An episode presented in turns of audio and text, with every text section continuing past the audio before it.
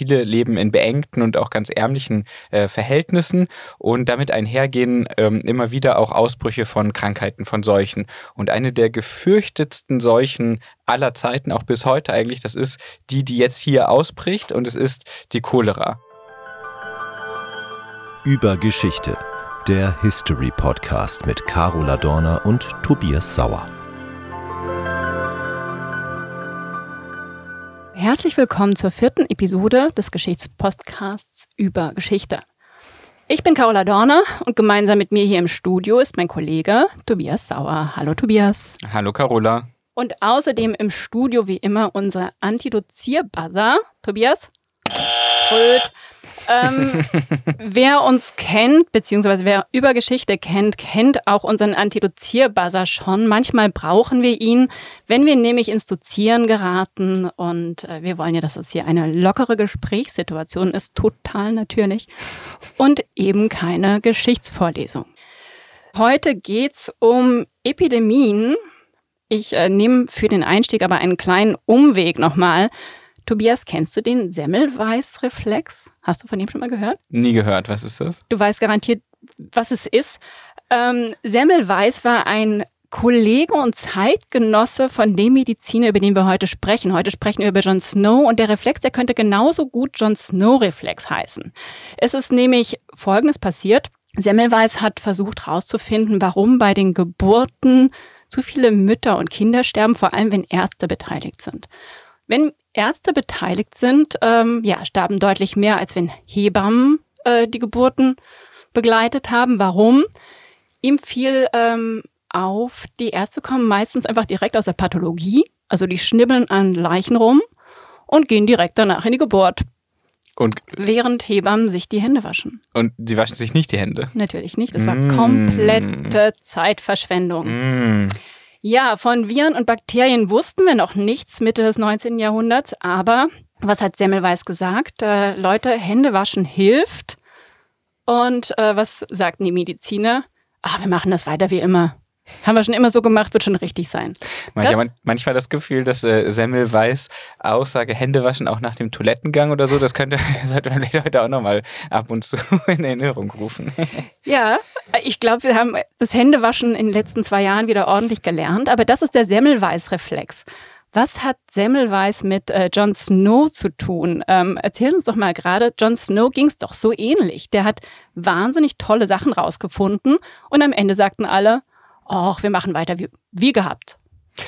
Äh, ja, also zumindest so ein bisschen haben sie das gesagt. Also Jon Snow erstmal, das ist ein, ein Arzt, der lebte im 19. Jahrhundert, ähm, besonders berühmt wurde er zur Mitte des 19. Jahrhunderts, also um 1850 rum und er lebte äh, in London, der englischen Hauptstadt und hatte sich dort beschäftigt mit Epidemien und äh, da kommen wir bestimmt gleich äh, zu, aber äh, er hatte eben auch herausgefunden, wie sich eine bestimmte Epidemie vor allem verbreitet, wie sich ähm, die Krankheit ausbreitet, hatte da bestimmte äh, Vorschläge gemacht, da ging es dann insbesondere um sauberes Trinkwasser, um die Trinkwasserversorgung und auch da hatten ähm, dann war die erste Reaktion bei, bei vielen in der Stadtverwaltung und bei, äh, bei anderen Ärzten erstmal, ja, also das glauben wir jetzt irgendwie nicht so richtig. Und äh, haben einfach weiter, haben tatsächlich so ein bisschen weitergemacht wie, wie zuvor. Ja, kann man schon so sagen. Ja, jetzt haben wir, glaube ich, das Pferd ein bisschen von hinten aufgezäumt. Macht ja nichts.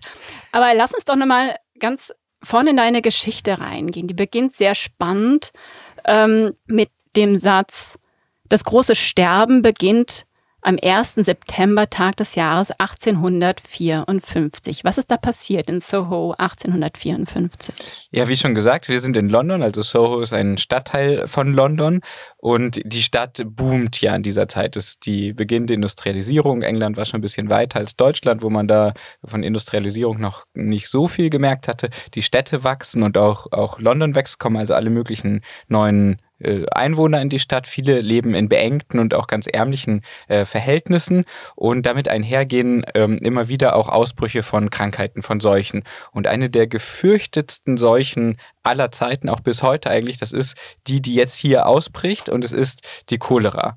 Das heißt eine ganz furchtbare Erkrank Krankheit, bei der man sehr schnell sehr starken Durchfall bekommt ähm, und dann auch sehr schnell daran stirbt. Und das trifft eben jetzt nicht nur Leute vielleicht, die sowieso sehr krank waren, wo man sagt, okay, das war jetzt irgendwie ja, der letzte Schubser, sondern es haut die Leute raus aus dem Leben und innerhalb kürzester Zeit. Die gehen also morgens, sind die noch fit und abends sind sie todkrank im Bett und am nächsten Morgen sind sie tot. Ähm, diese Seuche ist also völlig gefürchtet. Man weiß nicht, wo sie herkommt und sie, sie tritt dann sehr gehäuft auf. Hier auch in Soho. Ähm, genauer sogar in einem ganz kleinen Teil von Soho und innerhalb kürzester Zeit sterben dort hunderte Leute. Äh, es gibt 500 äh, Tote in diesem, in diesem Stadtteil in einem Gebiet, in dem man einfach äh, innerhalb weniger Minuten zu Fuß durch, durch das, dass man innerhalb weniger Minuten zu Fuß durchqueren kann. Also die, die Todeszahlen sind sehr, sehr hoch, die Krankheit sehr, sehr gefürchtet und man weiß nicht, was man dagegen tun kann und auch nicht, wie sie sich verbreitet. Mhm. Du hast jetzt schon ein paar Mal bist du auf diese Straßenzüge eingegangen, auf dieses Gebiet, äh, was eigentlich relativ klein war und wo es anfing mit diesem einen Toten und am nächsten Tag waren es irgendwie 50 Tote und auf einmal waren es 500 Tote. Ähm, das mit dem, mit dem Stadtplan ähm, war für Jon Snow ein ganz wichtiger Moment. Und ähm, erzähl mal, was hat der, was hat der eigentlich getan? Wie ist der vorgegangen? Du beschreibst ihn einmal so ein bisschen wie ein Detektiv. Das hat mir sehr gut äh, gefallen. Was war das, äh, was war das Detektivische an seiner Arbeit? Denn eigentlich war Jon Snow, haben wir ja schon gesagt, Mediziner, vor allem Anästhesist. Genau. Ähm, Jon Snow ist ein, ist ein äh, ist Arzt, er ist Mediziner, ist Anästhesist und als solcher auch ziemlich bekannt, berühmt sogar. Ähm, später ähm, später, ich glaube später. Auf, also insgesamt auf jeden Fall behandelt er auch äh, sogar Königin Victoria bei ihrer, bei der Geburt, Geburt von äh, zwei ihrer Kinder. Er ähm, äh, als Anästhesist äh, betäubt er Leute vor Operationen. Das ist natürlich ein wahnsinniger Fortschritt in der Medizin, wenn man sich das überlegt. Vorher, äh, wenn dann irgendwie Operationen durchgeführt wurden und die Leute waren ohne Betäubung, kann man sich ja vorstellen, was das für Folgen hat. Die Leute schreien vor Schmerzen, das ist äh, nicht auszuhalten eigentlich. Und er betäubt jetzt die Leute mit hauptsächlich mit Chloroform. Das ist, würde man heute nicht mehr machen, das ist nämlich nicht ganz ungefährlich.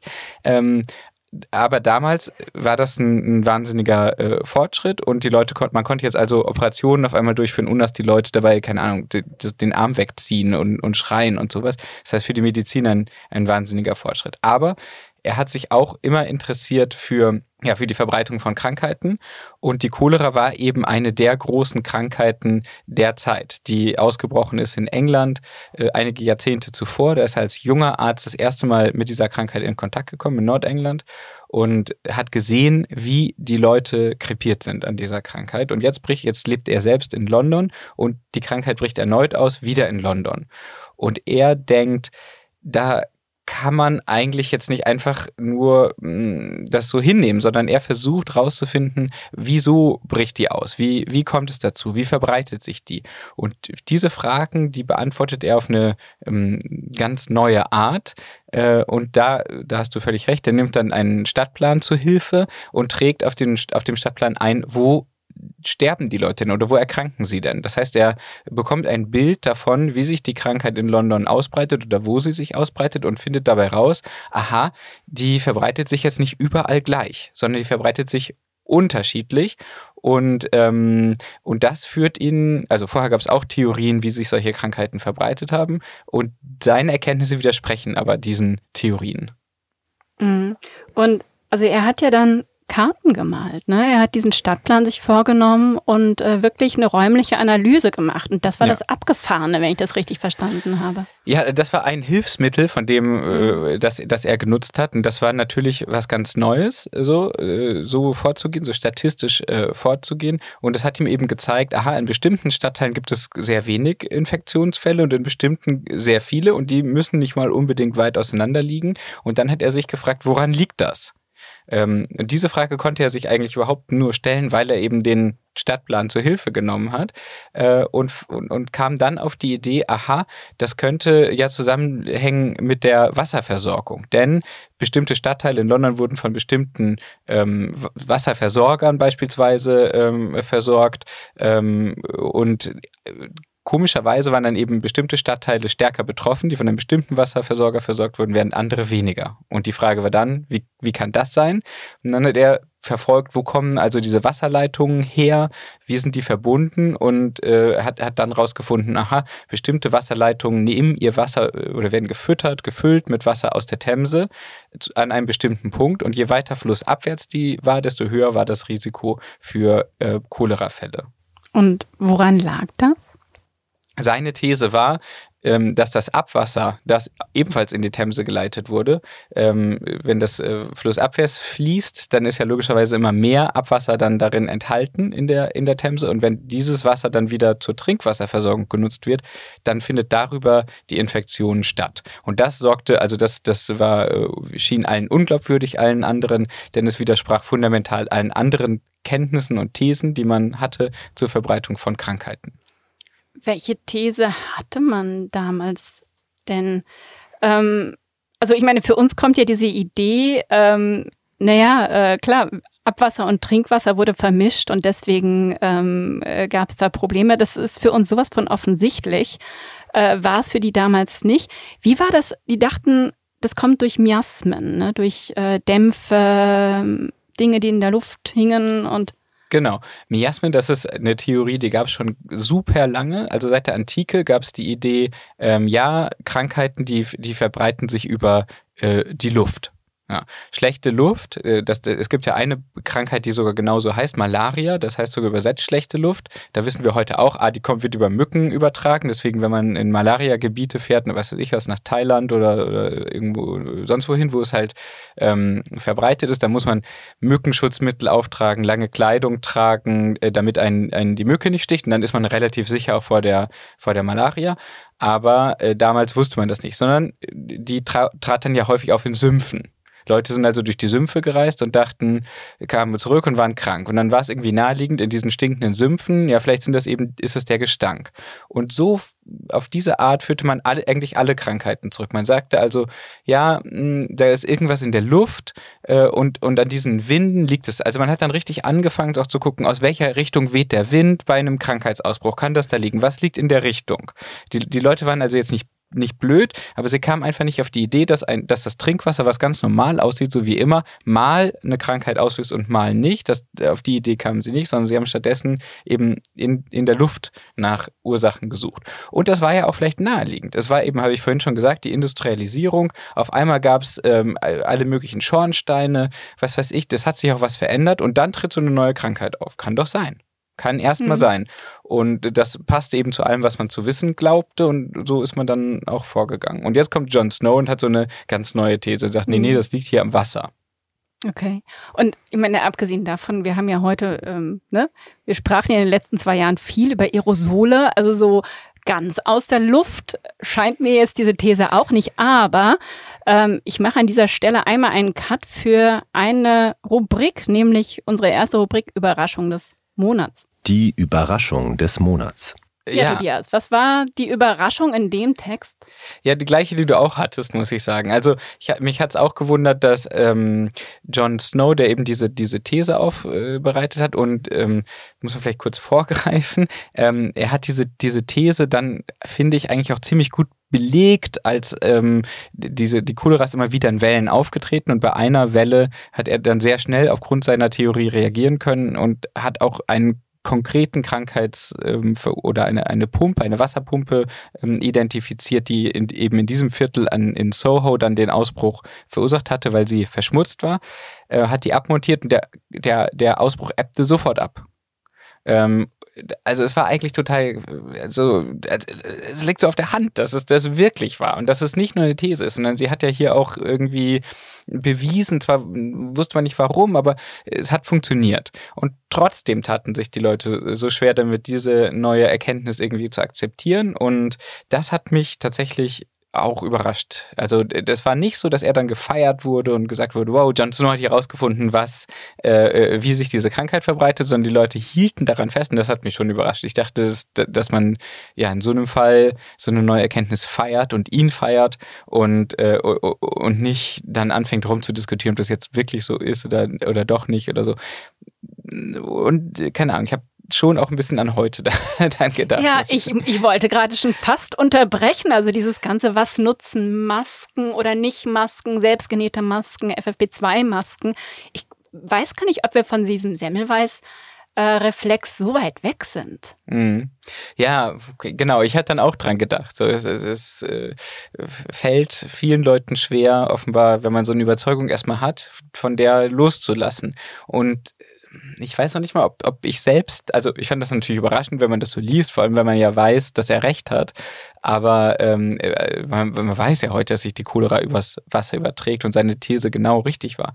Ähm, aber äh, ja, ich weiß nicht mal, ob ich selber, wenn ich so von einer neuen Erkenntnis höre, ob ich die wirklich auch so akzeptiere hm. oder ob ich nicht auch eigentlich lieber bei dem bleibe, was ich schon kenne.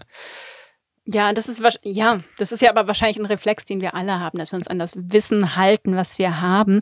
Und was man sich ja immer wieder klar machen muss, ist, ähm, wenn wir heute sagen, ähm, klar, Coronavirus, ähm, jeder weiß, äh, was der Unterschied zwischen Viren und Bakterien ist, aber damals hatten die weder Kenntnis von Viren noch von Bakterien. Und ähm, das ist ja jetzt nicht 500 Jahre her. Also deswegen fand ich schon ganz spannend, dass wenn dann jemand hingeht und sagt, äh, jetzt schrauben wir die Wasserpumpe ab, äh, es, die Fälle gehen tatsächlich zurück, aber es könnte ja trotzdem noch immer an der Luft liegen. Genau, und die, auch diese Miasmen-Theorie, die war jetzt auch nicht so, ähm, also die, die wurde auch ziemlich ausgebaut. Also es gab durchaus auch die Überlegung, ja, vielleicht wirkt das ja auch ansteckend. Also zum Beispiel, indem jemand jetzt krank wird, manchmal ist es ja so, dann manche Leute bei bestimmten Krankheiten schwitzt man stark oder man riecht dann auch komisch. Und dann gab es durchaus die Theorie, dass äh, jemand krank ist, zum Beispiel dann ebenfalls die Luft verändert und dadurch auch ansteckend wirken kann. Also man konnte diese, diese Miasmen-Theorie durchaus so ausbauen, dass sie jetzt das nicht perfekt erklären konnte, aber annäherungsweise doch. Und äh, auch ähm, die andere Theorie konnte man eben, also Jon Snows Theorie konnte man ja auch kritisch hinterfragen und denken, ja, ist es denn wirklich so oder ist er vielleicht auf dem falschen Dampfer in dem Falle? Mhm. Was ich mich noch ein bisschen gefragt habe, ist, Jon Snow ist ja sehr detektivisch vorgegangen. Das war schon auch sehr ungewöhnlich, wie er Fakten gesammelt hat, wie er mit seinem Stadtplan umgegangen ist. Ähm, du beschreibst ihn einmal als Detektiv. Mir gefällt das Bild wahnsinnig gut. Und er war ja ein bisschen ein Außenseiter in der Ärzteschaft. Vielleicht war das ja auch so ein bisschen ein Punkt. Und er war Anästhesist, also er gehörte eigentlich in einen anderen Fachbereich. War das vielleicht auch ein bisschen der Grund, aus dem er nicht gehört wurde?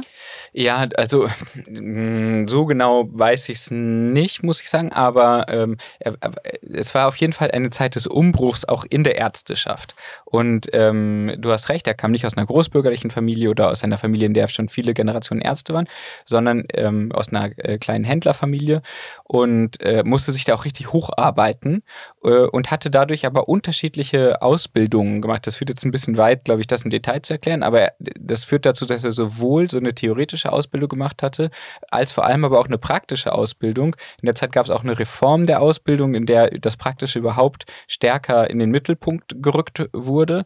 Und ähm, das hat er dann, das hat sich bei ihm dann schnell äh, bemerkbar gemacht, indem er eben nicht nur rumtheoretisiert hat, sondern ganz konkret vorgegangen ist. Plus, glaube ich, in dieser Zeit gab es generell so einen Trend hin zu einer empirischen Wissenschaft, das heißt zur Untersuchung der Fakten. Also man hat sich versucht, ein echtes Bild zu machen, die, die ähm, Wirklichkeit genau zu beobachten und zu analysieren äh, und nicht nur, wie das, wie das in den Jahrhunderten vorher war, dass man vor allem gesagt hat, okay, wie, wie, wie steht's denn in den ähm, Büchern, die wir schon vorliegen haben, um dann zu sehen, ja, wie, welche, welche Antworten haben die großen Gelehrten der Vergangenheit gefunden, sondern das 19. Jahrhundert war dann eine Zeit, in der man hingegangen ist, um wirklich sich ein eigenes Bild zu machen, eigentlich in allen Wissenschaften. Und John Snow macht das eben hier in der Medizin.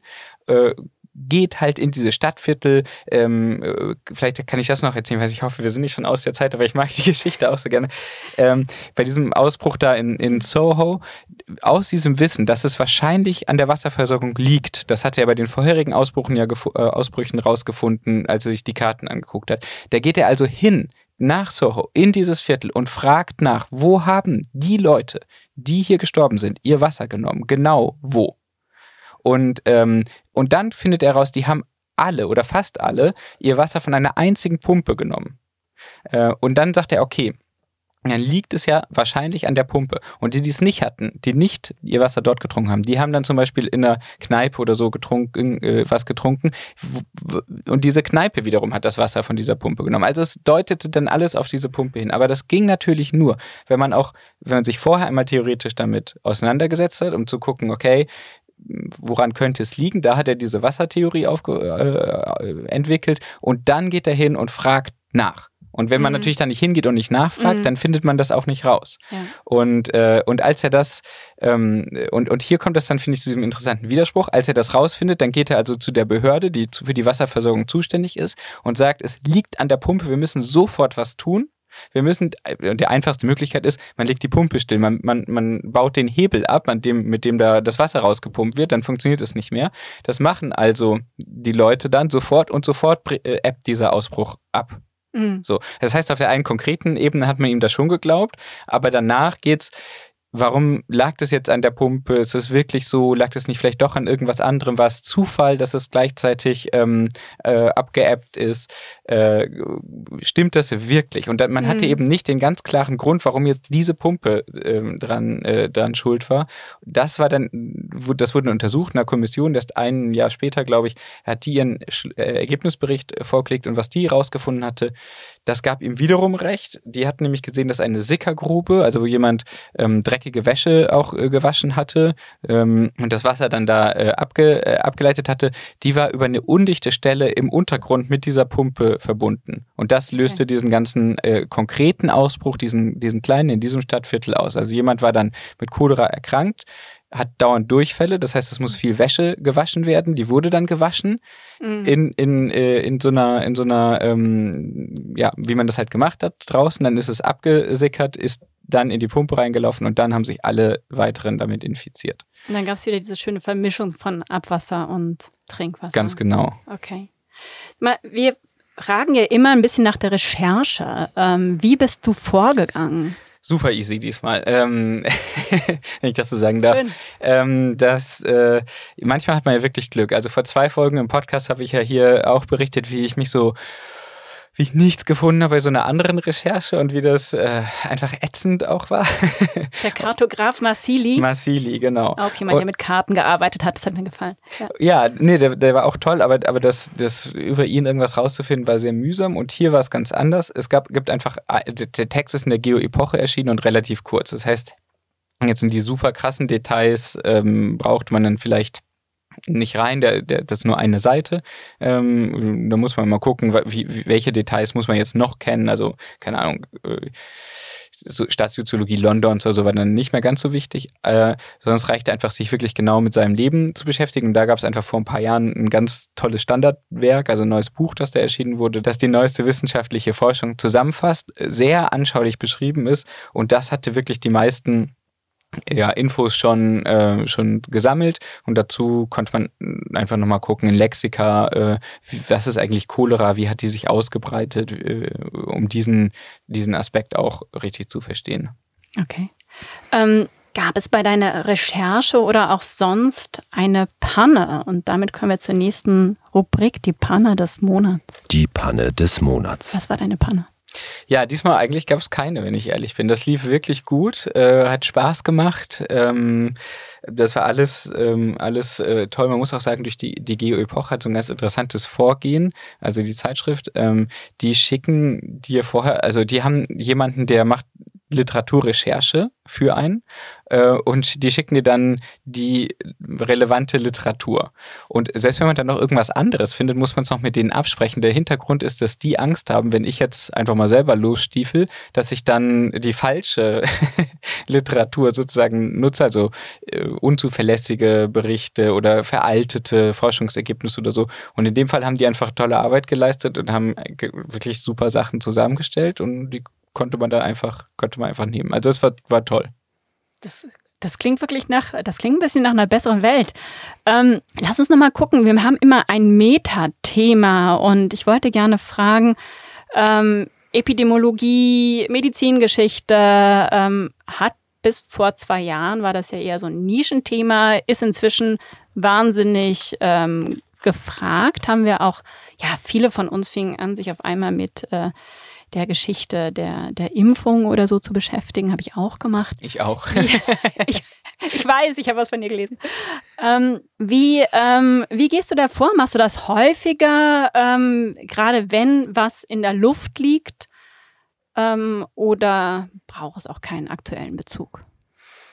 Ja, also in dem Fall, ähm, also das Heft, in dem es erschien, das heißt Katastrophen, glaube ich, ähm, mit so mit noch mehreren Untertiteln, aber es ging also um Katastrophen verschiedenster Art. Also das Heft hatte jetzt nicht direkt den Aufhänger äh, Corona, aber es stimmt natürlich, dass man irgendwie in den letzten Jahren jetzt äh, medizingeschichtliche Fragestellungen dann irgendwie immer wieder auch, auch präsent hatte.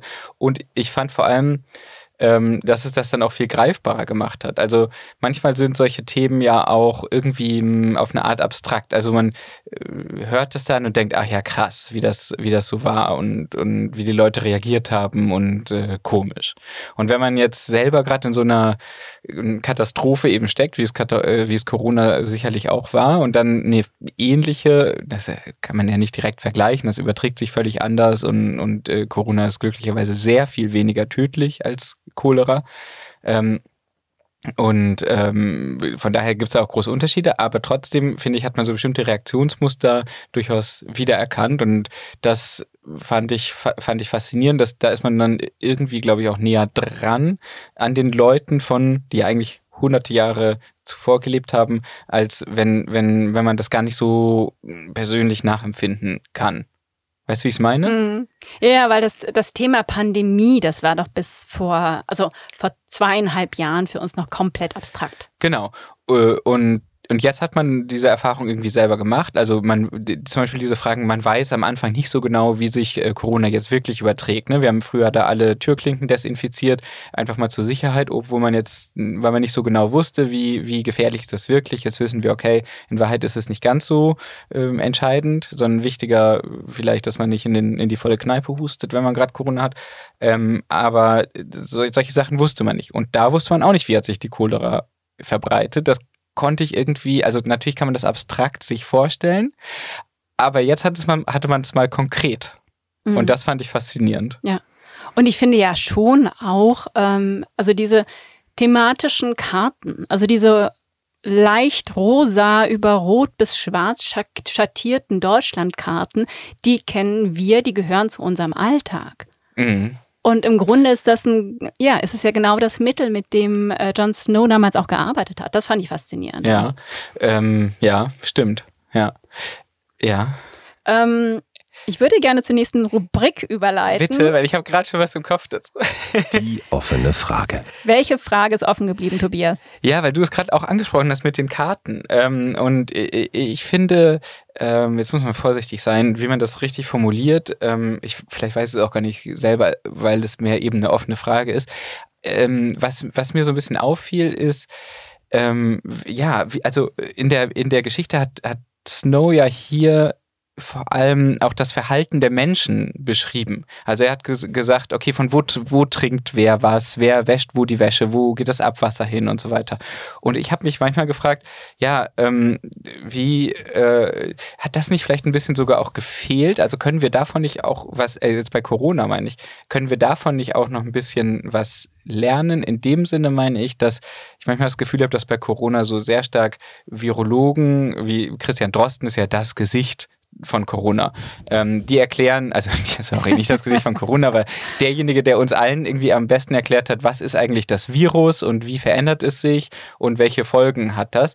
Aber ich frage mich manchmal, ob nicht so ein bisschen der Jon Snow in dieser ganzen Debatte ein Stück zu kurz kam, wenn es nämlich auch darum geht, was machen, wie reagieren eigentlich die Leute, was machen die Leute? Also, dass man nicht nur ähm, sehr gut und, und sehr detailliert dann sicherlich beschreibt, wie verändert sich das Virus und welche, wie reagiert das Virus mit dem Körper, sondern dass man auch in vielleicht stärker noch hätte diskutieren können, okay, wie reagieren denn die Leute, die Menschen auf so eine Bedrohung? Und ähm, ja, das, das wäre wär vielleicht so eine, so eine Fragestellung, die jetzt äh, eher in Bezug auf heute äh, offen, für mich ein bisschen offen ist, denke ich gerade. Mhm. Ähm, dass man sagt, okay, dieser John, ja, der John Snow von Corona, der hat, mhm. der hätte, hätte mir jetzt vielleicht ein bisschen noch gefehlt. Oder das würde mich noch stärker auch interessieren. Wie reagieren Menschen auf so eine, auf so eine Bedrohung? Ähm, wenn, wenn, sie, wenn sie mit so einem Virus wie es Corona konfrontiert sind. Also gehen sie dann, wenn man sagt, okay, wir schließen Schulen, Kneipen, Bars, halten die sich dann dran oder mhm. treffen die sich dann privat oder wie funktioniert sowas? Also diesen, diesen Aspekt der mhm. Reaktion von Menschen auf so eine Bedrohung. Das finde ich ist eine offene Frage jetzt in Bezug ja. auf Covid. Und wenn es den Jon Snow der in, in Covid-Zeiten gegeben hätte oder gäbe, wäre für mich auch noch eine interessante Frage, würden wir auf ihn hören?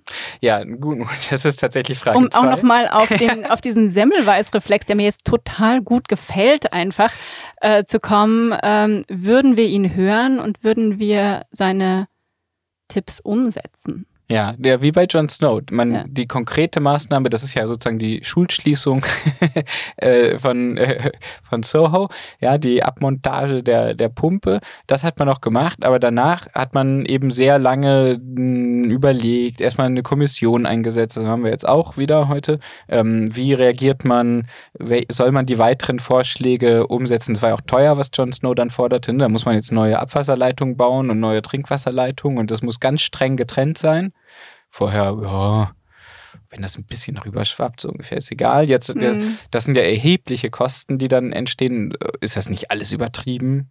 So. Ja, ja das greift, stimmt schon. Es greift in ganz viele Bereiche rein. Also es ist ja auch so ein Ding. Ja, ja, genau. Ja. Und stimmt, vielleicht hast du recht. Vielleicht würden wir das zwar hören, aber dann auch sagen, ja, na gut, das ist ja Elfenbeinturm-Diskussion. genau, ja. Wir haben es doch schon immer so gemacht. Wir machen es einfach so weiter. Ja.